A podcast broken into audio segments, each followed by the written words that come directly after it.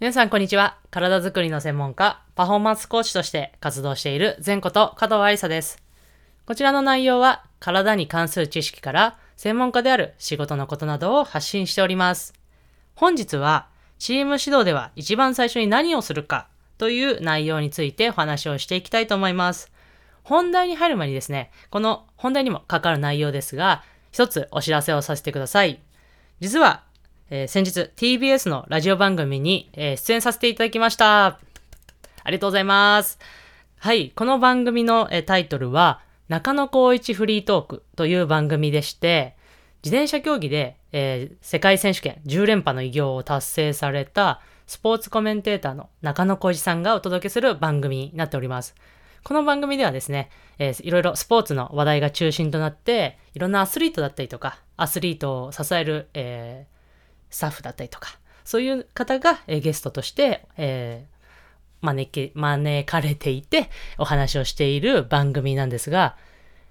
え8月の28日土曜日の週にですね、えー私の回が放送されました。で、これはですね、2週連続で、えー分けて放送されますので、今週の土曜日ですね、もう、えー東京であれば12時45分から、え放送がありますので、ぜひ、えーお時間がある方は見て、あの、聞いて、見るじゃないですね。ラジオですので。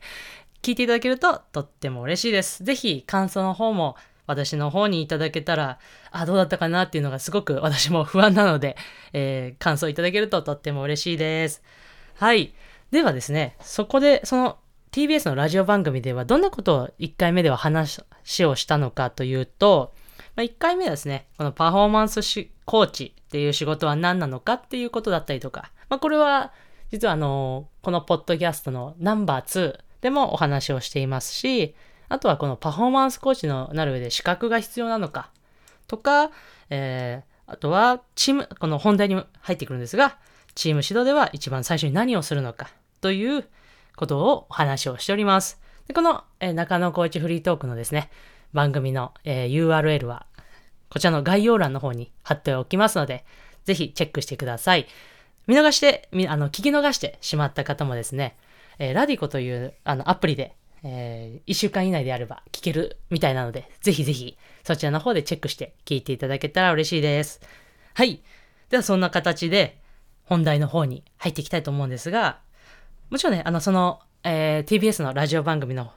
方でもお話をさせていただいたんですが、チーム指導で一番最初に何をするかというところですが、これはですね、多分、このパフォーマンスコーチ、まあ、ストレングスコーチ、それぞれ皆さんが最初に、もうほぼ全員の方がやることではないかなと思うんですが、まずはトレーニングをどのように今後やっていくかっていうことを、まず、まあ、選手なりチームに、えー伝えます。なので、まあ、まずはですね、特に選手に関しては、その、特に、例えば私であれば何を教えてくれるのか、どんなことを、こう、教えてくれ、教えられる人なのかっていうのが、まあ、わからない状態ですよね。なので、まず私が何者なのか、で、私がどんなトレーニングの指導方針でやっていくのか、そしてそれをどのような流れでやっていくのかっていうのを、えーお伝えをしていきます。で、そこから共通認識を持った上でトレーニングを進めていくという流れがまず最初にやることです。で、その中で大切になってくるのがトレーニングの文化を作るということを、えー特にね、新しく入ったチームでは大切にしています。